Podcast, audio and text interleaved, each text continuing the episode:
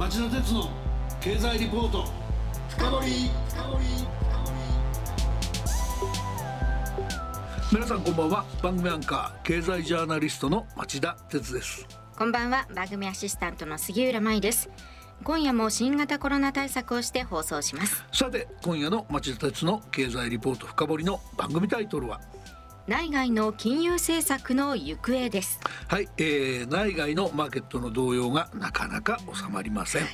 アメリカの株式市場では8月半ばに3万4000ドルをつけていたニューヨークダウが2万9000ドルを挟んだ動きで低迷し日本政府日銀が24年ぶりのドル売り円買い介入に踏み切ったにもかかわらず外為市場では円が24年ぶりの安値を伺う構えを見せ続けていますそしてこのマーケットの動揺が内外の中央銀行の金融政策の方向性と密接に絡んでいることはリスナーの皆さんもよく分かっていることだと思います。そこで今夜は今後その内外の金融政策がどうなるのか大胆に予測してくれる方をお招きしました、えー、この番組ではもうすっかりおなじみの日本経済研究センターの金融研究室長の三川一子さんです。三川さんにはこれまでも FRB アメリカ連邦準備理事会や日銀の金融政策について折に触れて解説していただいていますよね。それでは早速ご紹介しましょう。三川さんこんばんは。こんばんは。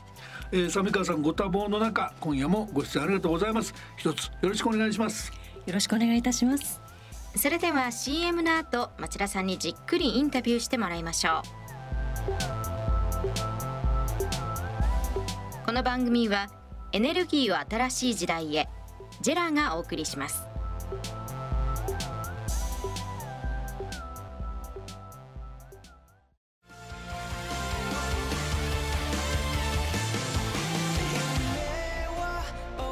本気で夢を追いかける時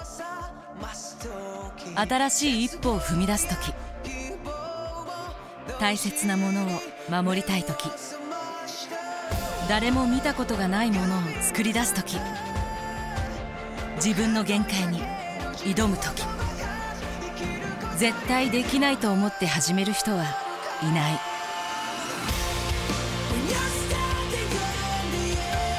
絶対なんて誰が決めた？CO2 が出ない日を作る。ジェラはゼロエミッション火力と再生可能エネルギーで2050年 CO2 排出ゼロに挑戦します。発電の常識を変えてみせる。JERA. 町田鉄の経済リポート深掘り。それではまず三川さんのプロフィールをご紹介します三川さんは1990年にロンドン大学法学部を卒業後日本経済新聞社に入社。1995年より日本経済研究センターで研究活動を続けておられます。昨年3月までは一橋大学経済研究所の准教授を務めておられました。はい、すぐるさんありがとう。では、えー、今日のテーマに入っていきましょう。三川さん、まずはマーケットの混乱の引き金を引いちゃった形の金融政策の動向をおさらいしてください。はい。えー、主要国では物価高騰を背景に中央銀行が金融引き締めを急いでいます。FRB は3会合連続で0.75%の大幅利上げに踏み切りました。FOMC 連邦公開市場委員会の委員らは年内2回の会合で合計1.25%の利上げを見込んでいることが分かっていますから11月にも0.75%の利上げが考えられます。7月に11年ぶりの利上げを決めてマイナス金利政策を解除した ECB 欧州中央銀行に続いて今月初めのデンマーク。そして先週はスイスの中央銀行もマイナス金利から離脱しまして日本だけが取り残された状態にあります。しかも各国とも利上げ幅は0.75%と通常の3倍のペースでインフレ抑制を進めているんです。その結果大変なことになってますよね外為市場。そうですね。あの各国との金融政策の方向性の違いを背景に円安が進んでいます。円は今年に入ってドルに対して30円近くも下落しています。先週は日銀が金融政策決定会合で大規模緩和の継続を決定したのを受けまして1ドル146円近くまで売られ政府は24年ぶりの円買い介入に踏み切っています。日銀は円安につながるような大規模な金融緩和の継続を決めたのに対して財務省は過度な円安を阻止するための為替介入、まあ、円買い介入を実施したということで政府日銀の間で政策の足並みが乱れているのではないかといった指摘やいやいや日銀はむしろ独立性を発揮しているんではないかといった皮肉な見方もありました。その独立性の話もうちょっと補足してもらっていいですか？はいえー、私たちは過去の歴史から中央銀行には緩和的な金融政策運営を求める圧力が政治からかかりやすいということを学んでいます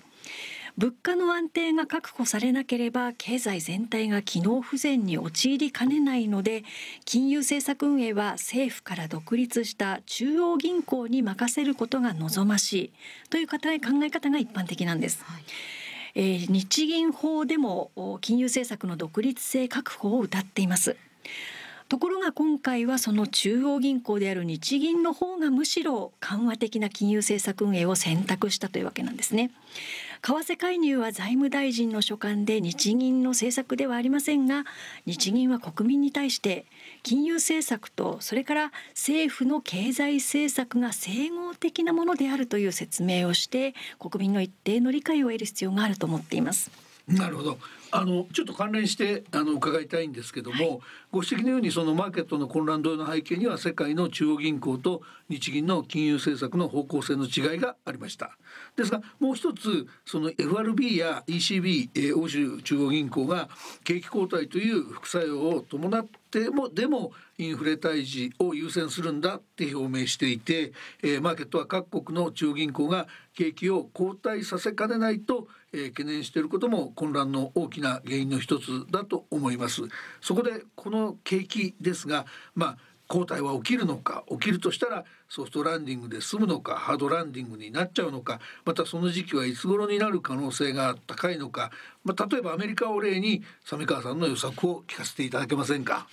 はいアメリカの個人消費の先行指標とされる消費者信頼感指数は9月に2ヶ月連続で上昇しています。ガソリン価格の上昇が緩やかになっていることや労働市場の需給が引き締まっていることが背景にあるというふうに言われています。ただ景気の先行きは資源価格を中心に国際商品市況が今後どうなるかによると思うんですね。FRB が0.75%という大幅な利上げを続けた結果住宅ローン金利は去年の2倍の水準6%台まで跳ね上がっています。これによって住宅需要は落ち込んでいます。また PMI もですねサービスで下がってきているんです、えー、FRB は23年末、まあ、来年末までに4%台まで金利を引き上げるということを考えますと来年一時的にはマイナス成長に転落することもありそうです。うわ強烈ですね。マイナスもあり得るところですかね。まあ今年の初めもそうですね経験してますので、はい。わかりました。えっ、ー、とここまではあの今まさに幅広くマーケットで関心を持たれているポイントについて伺いましたが、上川さんはプロらしく独自の視点から日銀の大規模緩和策の維持と政府日銀の為替介入についての危ういポイントをいくつか指摘されています。で、えー、これらは密接に絡みますが、まずは大規模緩和維持の難しさから教えていただけますか？はい。現在日銀が実施しているイールドカーブコントロール通称 YCC ですけれどもこれに副作用が出てきました日銀はイールドカーブコントロールの下で、えー、翌日ものの金利とそれから10年もの金利を金融市場調節の目標にしているんですが7年ものの金利が10年ものを上回ってしまうといういわゆる逆イールド現象が発生したので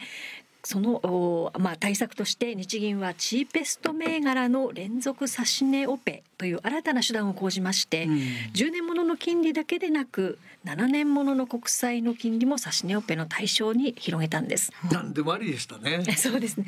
ところが対象銘柄の流動性が枯渇してしまいまして、6月に大量に買い入れた国債を7月になって一部売却するというおかしなことが起きているんです。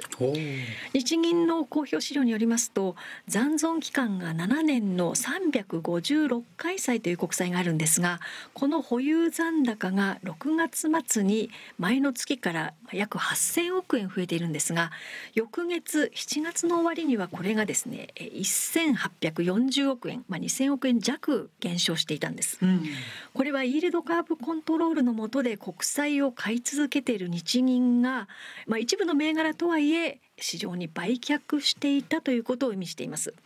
まあ、もちろん日銀はそれを意図したわけではないと思いますけれども市場ではこれをまあステルス QT などとまあ皮肉っているわけなんですね。僕それよく知らなかったけど三川さんそれ皮肉な現象っていうレベル超えてて完全にそごをきたしちゃったって感じじゃないんですかね。この金融政策限界来てるんじゃないかと疑いたくなるようなお話じゃないですか？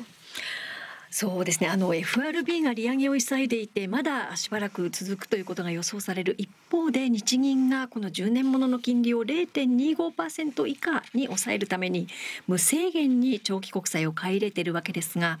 あとどのくらい買えばいいのかという問題とそれからせっかくこれまでステルステーパリングを進めてきたのに再び買い入れを拡大するのかという問題はあると思います。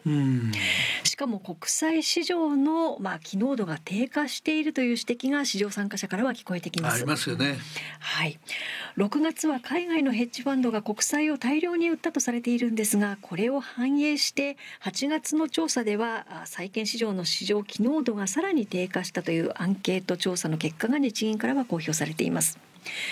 現在の状況はオーストラリア準備銀行 RBA が市場に促される形でイールドターゲットを断念した時に似ているように思います。オーストラリアでもこのイールドカーブコントロールをやめる前には逆イールドが発生していたんですね。日銀はオーストラリア準備銀行の二の舞になりかねないってことですか。これは経済ジャーナリストとして僕もちゃんと勉強しておかないといけない話ですよね。えー、サミカさん次に為替介入の問題点についてはどうご覧になってますか？はい、えー、外貨準備の、まあ、いわゆる在庫問題というのもあるんではないかと思っています、はい、ミスター円と呼ばれた榊原英介財務官が指揮した前回、まあ、1998年まで遡りますけれども、はい、当時の円買いドル売り介入では外貨準備の1割を使ってで、えー、榊原財務官がですねこれ以上できないと思ったことがあると当時を振り返っていました、うん、日本の外貨準備はですね現在180兆円ほどに膨らんでいるわけなんですがこのうちすぐに円買い介入に使えるのがまあキャッシュとして19兆円ほどと言われています。先週の為替規模が3.6兆円とすればまあ5回ぐらいの介入で外貨準備の1割近くを使ってしまうことになります、はい、もちろんこの他にも流動性のあの高いまあ外貨準備というのはあるわけなんですけれどもやはりその玉切れというのが懸念されているわけなんです。アメリカの FOMC の委員による年末の政策金利の見通しは4.4%年内にあと2回の利上げが想定されているわけですので、まあ、町田さんも先日コラムで書かれていましたが黒田総裁が言うように金利の引き上げについて23年はないと考えてもらった方がいいとするならば日米の金利差拡大から再び円売り圧力が高まる可能性は十分にあると考えています。三川さんそこですが円買いにあたって日銀にも一定の役割があるっていうのは僕知らなかったんですけどそういうのあるんですか？はい、えー、このところ円は日米の金利差で動いているように見えますので FRB の利上げが続く以上今の YCC を日銀がいつまで続けるかという点が問われるのではないでしょうか。FRB の利上げが終わるまでに日銀はどれだけ国債を買い続ければいいのでしょうかという問題ですね。うんうんうん YCC の導入で金融調節の目標をそれまでの量から金利に変更していますので日銀は密かに国債の買い入れ減額を進めることができていたんです、まあ、先ほどご紹介したステルステーパリングですね、うん、ところがここに来て日銀は国債の買い入れを増やしています。6月は月間の買い入れ額としては過去最高を記録しているんですね、一方国債の発行状況を見ますと短期国債の割合が増えています。長期国債に限れば日銀の保有割合は6割に迫っているんです10年もの金利を0.25%以下に抑えるために日銀が無制限に長期国債を買い入れれば市場の流動性にも影響しかねないんです結構難しい局面に来てますよねまああのいずれにしても教育機関の論点あったわけですけどまとめるとどういうふうに見とけばいいことになりますかね？はい、えっとポイントは円安につながるような大規模緩和の継続とそれから円安を阻止するための円買い介入の、まあ、整合性の問題、うん、そしてもう一つは国債の大量の買い入れと一部でそのチーペスト銘柄の売却が進んでいると。そうしたその政策の整合性が問われているように思います。うん、えー、イールドターゲット。YCC を断念したオーストラリア準備銀行では先週大量に買い入れた国債の評価損が膨らんで債務超過に陥ったと発表しています。またイギリスではトラス政権が減税を柱とする大規模な経済対策を打ち出したことでイギリスの財政悪化が懸念されてポンドが暴落しています。そこも今週大きなニュースでしたもんね、うん、そうなんですよね。今後の日本を考える上で双子の赤字を抱えているイギリスやそれから中央銀行が債務超過に陥ったオーストラリアのまあ金利為替レートの動向にも注目したいと思っています。なるほど。サミカさん今夜は大変貴重な興味深いお話を聞かせていただきありがとうございました。また近いうちにお話を聞かせてください。よろしくお願いいたします。どうもありがとうございました。町田鉄の経済リポート深掘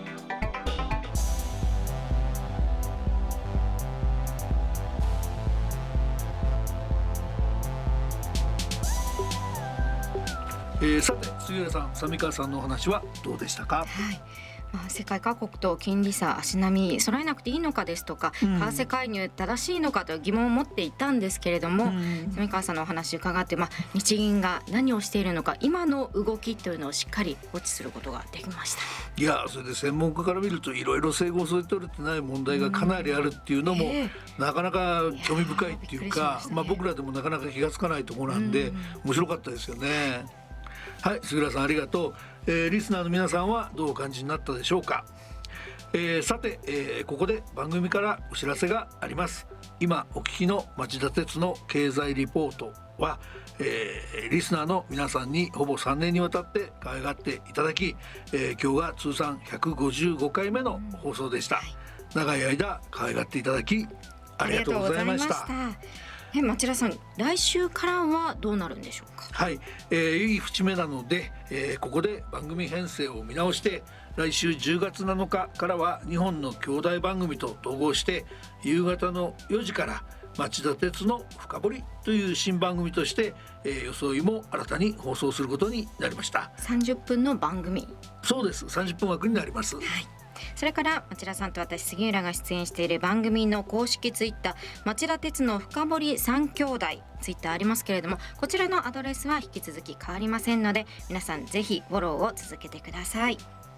さあそれでは来週は金曜夕方4時からスタートする新番組町田鉄の深堀で皆さんにお耳にかかりましょう。それでは皆さんまた来週。ま、この番組はエネルギーは新しい時代へジェラがお送りしました。